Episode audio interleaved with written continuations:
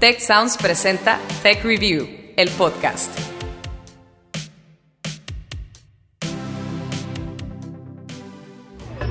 Tech Review, el podcast. Historias para mentes curiosas.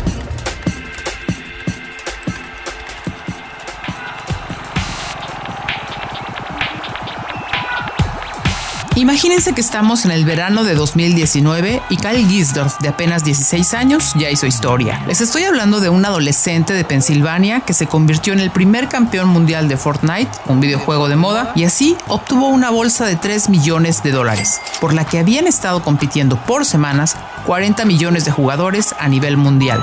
Lo interesante es que todos eran casi tan adolescentes como él. Hoy hablaremos del fenómeno de los eSports. Se trata de competencias de videojuegos que ofrecen recompensas millonarias y que en lugar de jugarse en la sala de una casa, se juegan en estadios con audiencias globales que alcanzan hasta los 300 millones de espectadores. Yo soy Ana Torres y les doy la bienvenida a Tech Review, el podcast, donde les contaremos historias de innovación, emprendimiento y liderazgo para mentes curiosas. En este episodio les presentamos eSports, la pasión que mueve millones.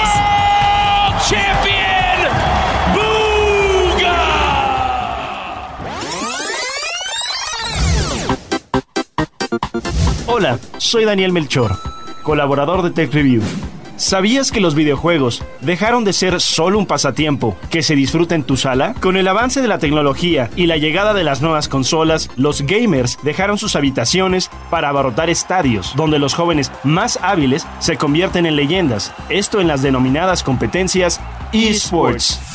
El mundo de los videojuegos está ganando terreno con rapidez. Los torneos mundiales cada vez son más numerosos e importantes y generan nuevas figuras. Incluso los eSports comienzan a ser considerados en importantes justas deportivas, como los Juegos Asiáticos, una versión reducida y regional de los Juegos Olímpicos, además de estar generando mucho, mucho dinero.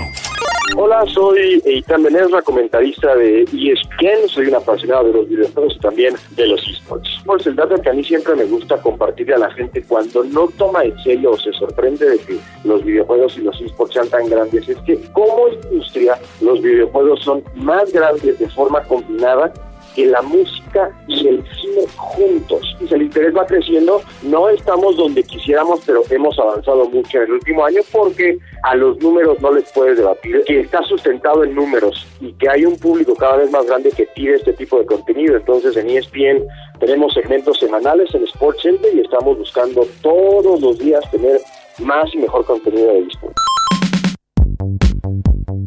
Y el negocio, coinciden especialistas, crecerá mucho más.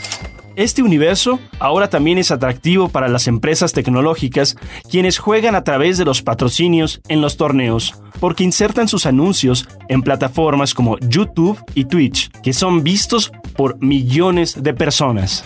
Y esto es solo el comienzo. Según las previsiones, los eSports van a mover más de 1.800 millones de dólares en 2022 y la cifra de aficionados superará pronto los 180 millones.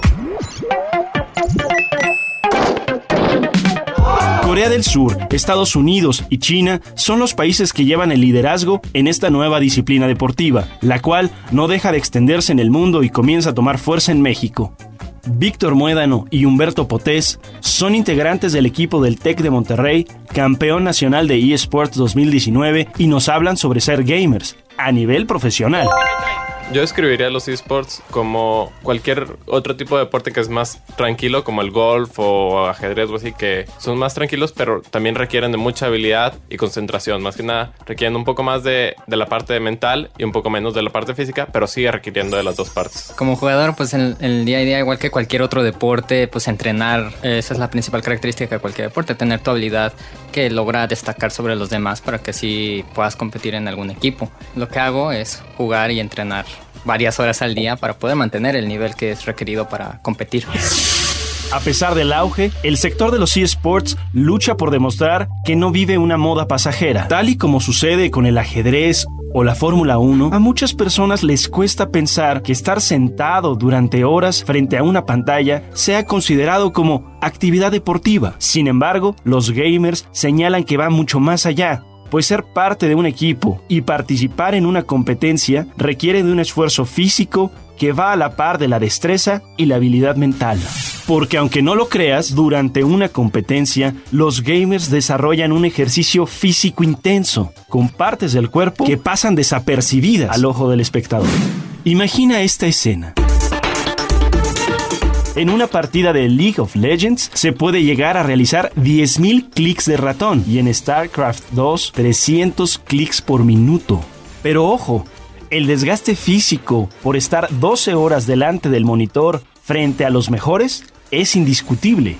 Síndrome de túnel carpiano, rotura fibrilar del músculo extensor del brazo, desgaste de la zona cervical, tendinitis y problemas de ligamentos en muñecas y brazos son algunas de las lesiones más frecuentes.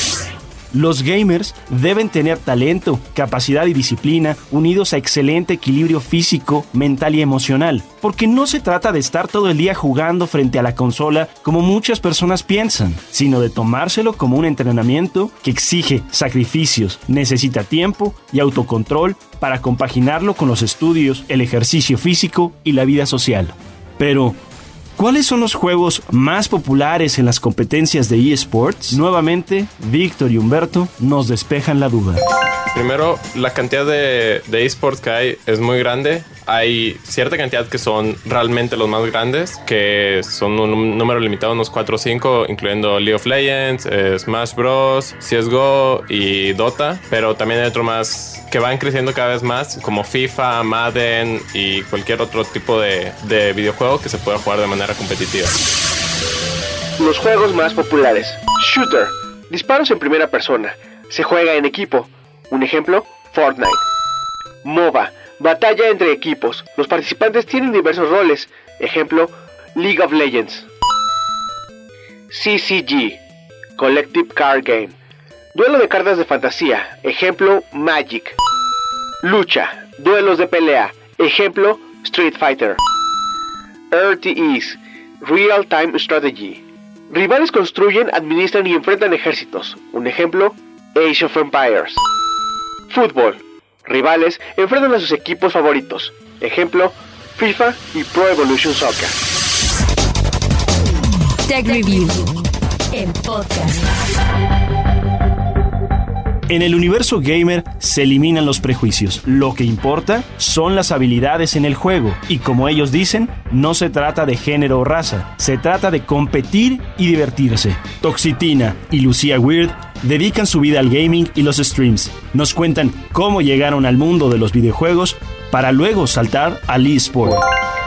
Siento que la participación femenina, o sea, siempre ha existido. Hoy en día hay cada vez más empresas apostando por el tema de cómo se desarrolla este profesional, independientemente del género, religión, raza, lo que sea.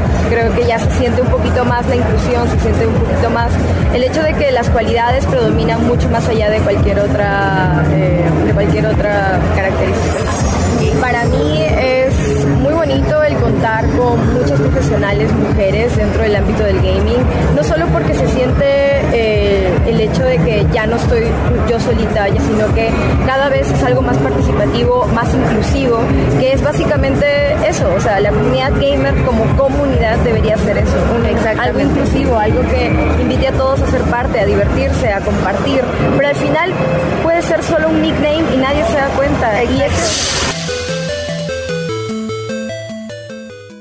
Ellos son los nuevos líderes en los eSports. Algunos ya son auténticas leyendas. Shasha Hoisting, Scarlett, canadiense, tiene dos récords mundiales y está en los primeros sitios de la Liga Femenil de StarCraft. Luka Perkovic, Perks, Croacia, pertenece al G2, el mejor equipo de Europa de League of Legends. Andreas Hoxled, XGP9X, Dinamarca, el mejor del mundo en situaciones determinantes. Juega con el equipo Astralis. Lee Sang-hyuk, Faker, Corea del Sur.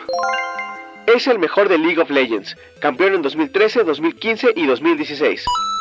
Damnon Barlow, Karma, Estados Unidos, uno de los más letales jugadores de Optic Gain. Dominic McLean, Sonny Fox, Estados Unidos, el mejor jugador de la última edición del Game Awards.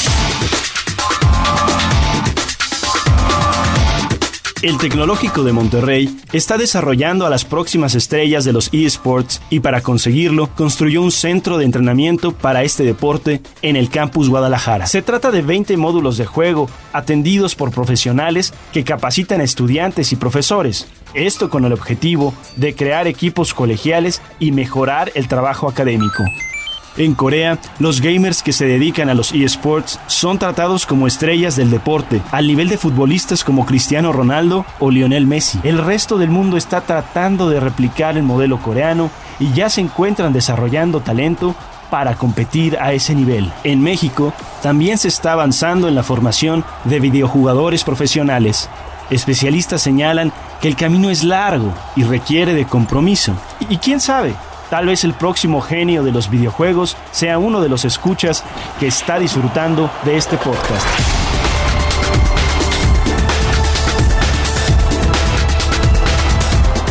¿Quieres saber más sobre los eSports?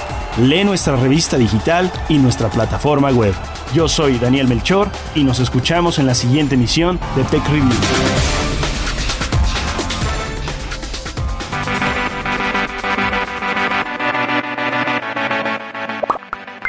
Contarnos qué opinas de este episodio en nuestras redes sociales. Tech Review MX en Facebook y arroba Tech Review en Twitter. Usando el hashtag Tech Review el podcast. También te invitamos a seguirnos en Instagram y LinkedIn como Tech Review.